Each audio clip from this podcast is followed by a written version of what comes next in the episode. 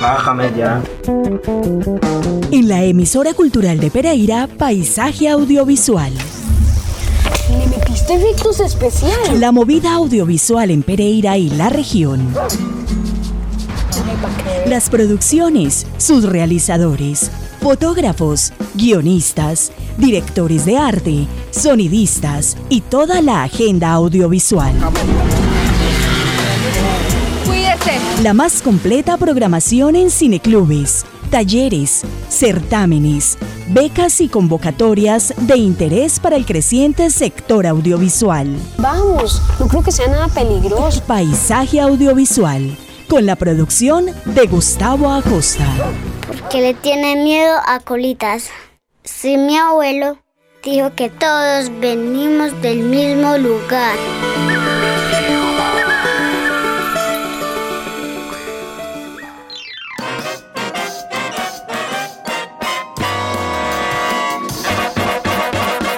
Bienvenidas y bienvenidos a un nuevo episodio de Paisaje Audiovisual en la emisora cultural de Pereira.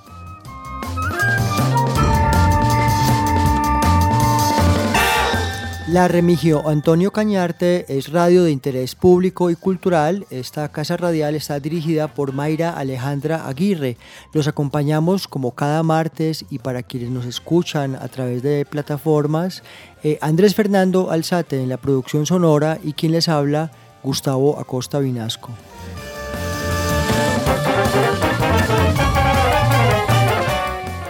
Cualquier comentario o información que nos quieran dar a conocer nos pueden escribir a emisora cultural de pereira.gmail.com o a nuestro WhatsApp 318 7900 700.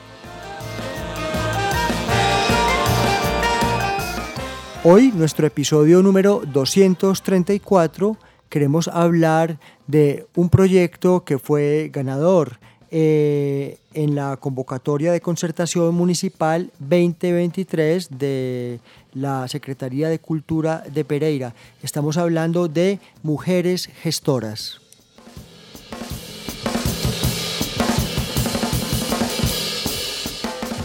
Mujeres Gestoras es un proyecto multimedia que, repetimos, ganó la convocatoria eh, de concertación municipal de Pereira 2023. Es un proyecto de la cola de rata, ese medio de comunicación que queremos y estimamos y necesitamos tanto.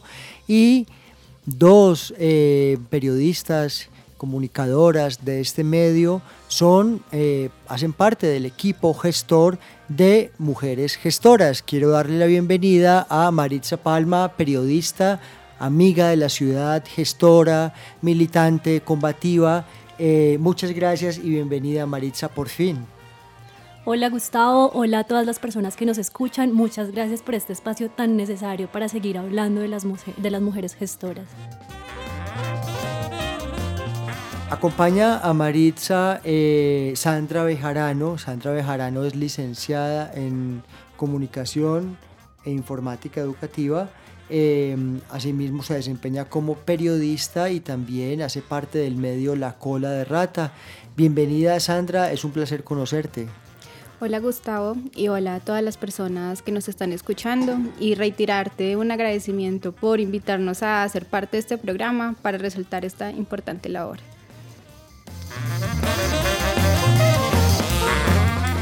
Ustedes pueden conocer em, las piezas eh, audiovisuales y el multimedia eh, con sus respectivas narrativas de las que hablaremos hoy en www.lacoladerrata.co. Eh, en el sitio web de este medio de comunicación están las piezas de las que hablaremos eh, en extenso y a profundidad con sus líderes gestoras y conoceremos quién más tomó parte de Mujeres Gestoras. Repetimos, un proyecto de la cola de rata eh, ganado, ganador de la convocatoria de concertación municipal 2023. Secretaría de Cultura de Pereira y Alcaldía de Pereira apoyaron con esta, con esta beca, digamos. En todo caso, bienvenidas y acompañemos a nuestra audiencia hablando de las mujeres gestoras.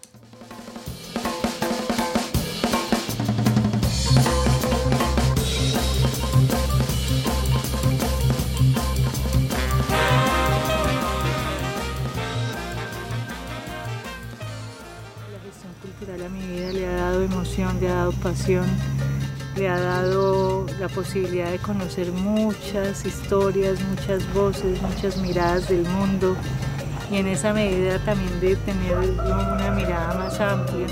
Amanece la nube tranquila aumentando la tierra ya en la montaña y uno a uno se encienden las luces de cada casita cada mañana. Antes de pensar que la gestión cultural era una opción para mí, para mi desarrollo profesional, para hacer mi vida, pues estaba como en una búsqueda precisamente como de una pasión. En ese momento pues lo que yo encontré como posibilidad que se acercaba un poco más a lo que yo me imaginaba que quería hacer, que era antropóloga, fue la administración ambiental. Estamos escuchando mm, el primer eh, producto audiovisual de este proyecto multimedia Mujeres Gestoras. Eh, su nombre es De Montañas y Flores. Ángela Molina encontró pasión en la gestión cultural. Su amor por todas las expresiones del arte pensadas para impactar comunidades la han guiado por distintos proyectos, pasando por Ciudad Cultural hasta llegar a lo que actualmente es Plan C, acompañando la Secretaría de Cultura de Pereira y más recientemente el Museo de Arte de Pereira, hasta gestar su proyecto más querido, Jardines Montañeros, en sus inquietudes más profundas siempre hay una apuesta por narrar el poder de las expresiones campesinas y de las mujeres. Sus preguntas son por la desigualdad, sus caminos para intentar responder son los relatos divergentes y estamos hablando de principios de los 2000. Eso finalmente nunca lo logramos, pero sí nos permitió hacer red en vivo y en directo con muchas personas. de Montañas y Flores eh, tuvo la investigación y producción general de Maritza Palma Lozano, en la cámara Sandra Bejarano Aguirre, en el sonido Jorman Lugo Cruz, eh, la música cuenta con Campesina de Monte Adentro de Edwin Hoyos, la edición de Sandra Bejarano, Maritza Palma y Jorman Lugo, con ilustración de David Aronax. Muy bien, es, un, es el, episodio, digamos, de mayor longitud y con el que abre este, este especial multimedia del proyecto eh, Mujeres Gestoras en lacoladerrata.co, proyecto apoyado eh, por la Alcaldía de Pereira a través de la convocatoria de concertación municipal. Maritza, em, para comenzar, ¿cómo fue la, la selección de, de, las mujeres? ¿Cómo se fue decantando y escribiendo este proyecto? Eh, ¿Surgió de la entraña o la idea de quién? ¿Y cuál fue el enfoque? Bueno, por partes, como que de cantar fue muy difícil porque reconocemos a muchas mujeres gestoras, no solo en Pereira, sino en la región, en Dos Quebradas, en otros municipios de Risaralda, pero pues teníamos que empezar por una, o sea, y digo por una porque si bien luego vamos a hablar de dos perfiles más cortos, este es el más grande porque a la final es como el que abre el seriado. Eh, y lo hicimos también por acceso, como que ya yo de manera personal también tengo un vínculo con las tres mujeres con las que se inicia el proceso, tanto los dos perfiles cortos como este, que es con Ángela Molina, y eso nos facilitaba en términos de producción y también porque yo ya conocía cosas de Ángela Molina, como que no tenía que empezar una investigación este mes, sino que pues ya han sido años también de conocer su trayectoria, sus proyectos, sus intereses, de seguir jardines montañeros. Eh, también en algún momento hice parte de Plan C, entonces también conocía desde adentro cómo era su trabajo y cómo se movilizaba y como todas esas pasiones también que la llevaban a estar allí y allá y, preocuparse en general por la cultura de la ciudad. Y la creación, eh, pues se puede decir que viene de mis propias entrañas. De hecho, tenía lista como una hojita que, donde les quería mostrar literalmente cómo empecé a rayar, como como que me parecía necesario hablar de las mujeres gestoras porque en efecto eh, todavía se ven informes de tinta internacional, de la UNESCO, eh, de ONU Mujeres y demás, como la subrepresentación en la cultura sigue siendo muy alta para las mujeres y el reconocimiento también. Y es muy loco porque todavía hoy sí ocupamos más espacios, pero los espacios de poder todavía se nos relegan mucho y aun cuando ocupamos los espacios de poder, hay una balanza todavía, hay un desbalance todavía muy grande en cuanto al reconocimiento. en cuanto a saber que un proyecto X se sostiene porque hay una mujer o un grupo de mujeres que se lo están pensando también con unas intenciones más allá del proyecto, sino que en general construyen sociedad y transforman sociedad. Entonces sí fue muy un ejercicio desde ahí, desde comprender también la propia gestión cultural y como todos los retos que implica, pero también como todas las apuestas de, de humanidad que hay en, en estos proyectos. Que no todo es ese relato donde somos víctimas, donde estamos desvalidos, donde no podemos cambiar las cosas. Mm, entonces en este decantamiento mm, llegan a las tres eh, mujeres de las que hablaremos hoy y se quedan muchas por fuera y el proyecto en efecto da para mucho más, para 30, 300, eh, a un nivel del presente, a nivel histórico. Entonces, estas tres mujeres de las que estaremos escuchando hoy su propia voz, que son al fondo Ángela Molina, eh, Laura Sofía eh, Botero, Laura Sofía Mejía y em, Natalia Cano. ¿Cuál es el cerco entonces y, y si de alguna manera ellas representan propiamente qué sector o a quiénes? Eh, Laura, pues empecemos por Ángela. Ángela Molina representa más una gestión que, que, navega entre múltiples expresiones artísticas y culturales, pero sus acciones también han tenido eh, pues gran eco en la producción de contenidos, desde plan C, en la difusión de otros procesos culturales, Em, y también como en la promoción de estrategias para, para que la cultura llegue a más y para que otros eh, dialoguen con las formas de cultura que a la final siguen estando muy en el centro de ciudad, como que su apuesta también ha sido muy esa, como mirar hacia, hacia otros municipios, hacia lugar, hacia los barrios y como generar todas estas comunicaciones y que de hecho en algún momento del, del corto van a escuchar que ella, bueno, mentiras, creo que justo esa parte no quedó, pero ella también habla como que no es la cultura que tiene que buscar a la gente, sino que es identificar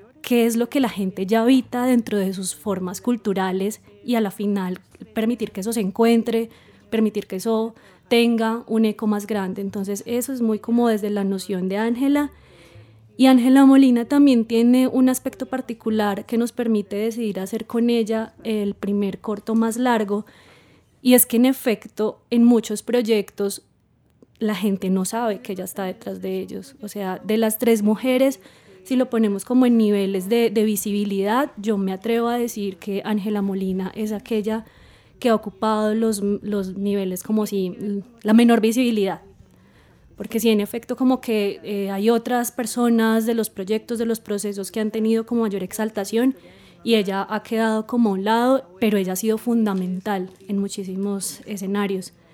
Luego eh, también buscamos entonces la diversidad de, de, áreas y lugares. Laura Sofía Mejía desde el periodismo, desde el periodismo independiente, además como que implica otras nociones, hablar desde ese lugar de un periodismo que se gestiona para garantizar como unas investigaciones a mayor profundidad que son muy cuidados y muy cuidadas en la imagen, en la narrativa, en lo que se quiere contar. Y luego teníamos a Natalia Cano que también ofrecía como otro, otro lugar súper diferente de la ciudad desde el arte urbano. Entonces como que también ahí lográbamos solamente en tres mujeres tener una diversidad súper amplia, tener unos niveles también de trayectorias muy distintos, unos caminos muy distintos, pero que cada una tienen como unos relatos muy inspiradores para conectar. Pensar más allá de sí. Están muy lindos las casitas montañeras con sus jardines en el paisaje cultural cafetero. Pero ¿quién hace eso? Pues lo hacen las mujeres. ¿Y por qué lo hacen las mujeres? Una de las cosas que hemos revisado es cómo eso lo hacen las mujeres porque es el único espacio donde no se mete el marido ni a juzgar, ni a preguntar, ni que tienen que responder a nadie, ¿no? Es que hacen de ellas, para ellas, para su propio gusto. Cuando uno se le acerca a una persona que no está acostumbrada a ser visible y a que se narre su historia y cómo en la medida en que va construyendo su historia se va dando cuenta de todo lo que ha sido capaz de hacer y de transformar y, de todo lo que aporta. Sandra, mm, de nuevo bienvenida a Paisaje Audiovisual. Gracias, Gustavo. Mm, realizas el trabajo fotográfico eh, para esta primera pieza de Montañas y de Flores además participas en la, en la edición y mm, particularmente esta primera pieza del, del proyecto, de la serie, eh, vemos unos espacios hermosos, vemos la casa de, familiar de la protagonista, ustedes se trasladan al, al municipio origen de, de Ángela Molina, que es santuario, hay varias locaciones. Em, cuéntanos por favor ya hablando en el cómo, entonces cómo se desarrolló este, este rodaje y este cubrimiento para llegar a esta pieza que, que uno queda pues enamorado en este mini documental esos, esos aspectos personales de Ángela. O sea, como más allá de su trabajo, de las labores que también son súper importantes porque es algo que la representa a ella, que es lo que ella inspira y gesta. Queríamos mostrar esos espacios más personales, o sea, quién es Ángela en su intimidad. Entonces, ella nos abrió las puertas de su casa, donde habita actualmente, pues donde comparte la mayoría del tiempo con su familia pues, con su hijo y con su, con su compañero. Y pues nos abrió también su jardín. Pues tiene un jardín que ella, digamos, como que es una pequeña colección de jardines montañeros también, porque es como un recuerdo y cada matica, cada flor, cada o sea, cada, cada, espacio, cada planta tiene su historia. Entonces era muy bonito porque ella nos contaba como que, bueno, este me lo dieron en este jardín, este me recuerda a tal señora. O sea, nos contaba como una historia de cada uno. También haciendo referencia cuando conoció a Gloria Triana, que fue alguien muy importante para ella. Eh, también en el sector audiovisual, cultural de acá de Pereira. Y luego ella también nos permite abrir las puertas de, de su hogar, de su infancia, de conocer a, a sus tías, a esa casa en santuario que, que diría yo que fue una de las cunas o quien inspiró a Ángela para crear jardines montañeros, porque en su patio tienen un jardín precioso, muy grande, tienen muchas plantas y sus tías lo mantienen y lo cuidan como lo más preciado que tienen. Y es verdad, porque es de lo más preciado que tienen, su jardín, sus plantas, todo. Entonces, mostrar esa parte de ella, esa parte maternal, esa parte de jardín, esa parte de familia, de, de mostrar una parte de su pueblo, porque como ella misma le dice, ella se identifica como montañera. Entonces, como que salir de su casa, los logros que ha creado a Campereira, lo importante que ha sido para la gestión cultural, es muy bonito. Pero entonces también mostrar esa parte, sus orígenes, sus costumbres, esa parte personal que, pues sí, no es fácil como mostrarla con todo el mundo. Entonces, como que poderlo mostrar también en este documental y que todas las personas conozcan un poco más de Ángela Molina fue algo muy bello.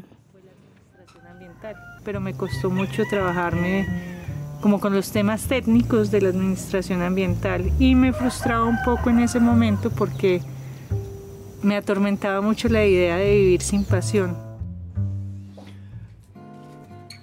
Yo antes de empezar a gestionar, creo que mm, como siempre me imaginé fue haciendo fotografía y video. Recuerdo mucho sentirme como muy inspirada, proyectarme como futuro haciendo proyectos fotográficos. Creo que en ese momento... Soñar un río es la pieza que le corresponde a Sofía Mejía. Eh, Sofía Mejía siente a través de imágenes, sus conexiones se anclan a la fotografía y al video, pero luego su apuesta fue imaginar una forma de periodismo donde fuera posible conectar desde el respeto con las comunidades, construir narraciones inmersivas para acercarse a las historias que otros medios tradicionales no encontraban relevantes. Baudó es un río, pero también un sueño que tomó alma en otro río durante un viaje por el Amazonas. Muy bien, la investigación y la producción fue también a cargo de Maritza Palma, eh, la cámara de Sandra Bejarano, el sonido de Jorman Lugo, la iluminación de Erika Moncada, con animación de David Aronax Tapasco. Eh, hay también una musicalización eh, de DJ Williams eh, usada con derechos y la edición corrió a cargo de La Cola de Rata y se usó un software libre de animación llamado OpenTunes. Mm, me encanta que en esta segunda pieza hablen, hablen de Laura Sofía Mejía, que con su medio Baudó además ha hecho una labor paralela y hombro a hombro con, con, ustedes la cola de rata en el sentido que se ocupan de temas que el periodismo convencional soslaya y que además han sido defensores de los derechos humanos. Mm, Sofía Mejía, eh, eh, digamos, la notamos muy dispuesta a contar una vida muy íntima y toda, cómo salió de su intimidad, todos sus proyectos que le ocupan 24 horas al día y también es mujer, madre, compañera y gestora. Eh, ¿cómo, ¿Cómo se concibió este, este mini documental? El microrelato de Laura Sofía tenía dos búsquedas fundamentales. Una era encontrar esos recuerdos inspiradores, que para ella fueron inspiradores para dedicarse a la gestión, eh, muy en la apuesta de que para otras también resulte inspirador, como esas situaciones que a otra mujer movieron. Eh, y por otro lado, pues era justamente como llegar a las anécdotas que dan lugar a procesos, que le permiten soñar, que le permiten todo, ese, todo eso que sucede antes de gestionar un proyecto, o sea, todo eso que hay detrás, porque como que a veces cuando hablamos de gestión de proyectos eh, nos vamos de una a lo visible, a lo que llegó después, pero hay un camino impresionantemente grande antes y un camino que también a veces se suele pensar que es solamente administrativo y si bien sí, sí hay una parte muy administrativa y muy técnica, hay una parte muy clave que es soñar y que de hecho es fundamental también cuando se crea el proyecto porque quisimos diferenciar a las productoras de las gestoras culturales en el sentido de que queríamos mujeres que han soñado los proyectos que han sostenido y este era un caso pues que lo representaba tal cual. Y también el tema de las anécdotas nos daban material para poder hacer las animaciones, como que ya no podíamos grabar lo que pasó, pero sí lo podemos animar. como la ducha, para mí los trayectos como largos de, recorrer.